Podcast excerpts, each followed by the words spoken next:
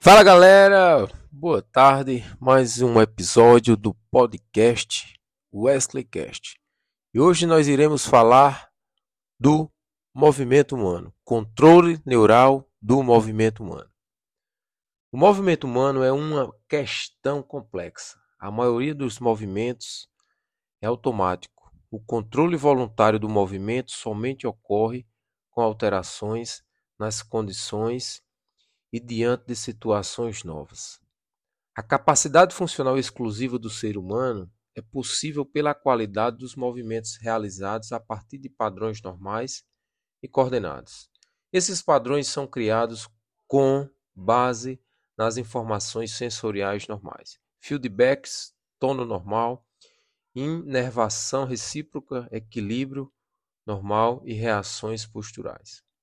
Dentro dessa perspectiva, do movimento humano, nós temos que entender da seguinte forma: o nosso corpo ele se desenvolve e se movimenta em cadeias, padrões de movimentos, funções articulares.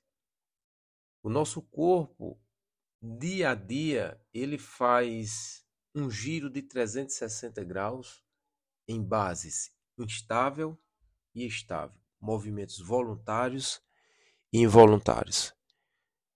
Ao passar dos anos, nós, seres humanos, necessitamos de algo que possa estabilizar o nosso corpo através de movimentos voluntários e involuntários, e isso é desenvolvido através do exercício físico específico, as funções articulares do nosso corpo mobilidade e estabilidade, e principalmente os padrões de movimento, agachar, saltar, puxar horizontal, puxar vertical, empurrar, e principalmente dentro das variáveis que o nosso corpo se desenvolve, seja ela fisiologicamente falando, no exercício físico, na musculação, dentro dos, dos princípios do treinamento desportivo, e principalmente toda essa parte fisiológica mais complexa, que isso se transforme dentro das atividades físicas da vida diária. Dizem que, que o controle dos movimentos é hierárquico. O seu nível mais alto, o cortical, o córtex motor, organiza o movimento voluntário e complexo. Então, desenvolvimento neuropsicológico de qualquer indivíduo, entender o exercício físico, aquilo que está sendo feito de forma teórica para introduzir dentro de uma forma prática, é importante para desenvolver o nível de atividade que o indivíduo está recebendo pelo profissional e fazer com que aquela informação ela se transforme em algo prático, sempre iniciando do simples para o mais complexo. Organiza o movimento voluntário complexo. Contudo, na realidade, não há separação entre movimento voluntário e a base do controle postural, que mantém o corpo em posição ereta com a ajuda de respostas reflexos automáticos.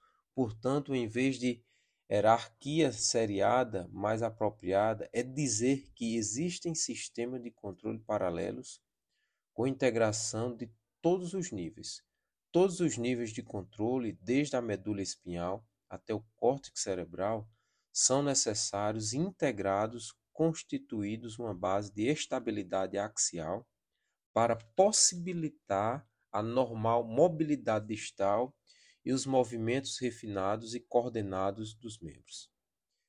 Então, supondo-se que o nosso corpo necessita ter um pilar forte para desenvolver todas as atividades físicas da vida diária. Quando eu falo do pilar, é o centro do nosso corpo, onde o nosso centro de massa proximal ele é estável. A partir do ponto que nós vamos distanciando esse centro de massa, fazendo com que as extremidades fiquem mais distantes do nosso centro, o nosso corpo começa a sofrer alterações de padrões de movimento.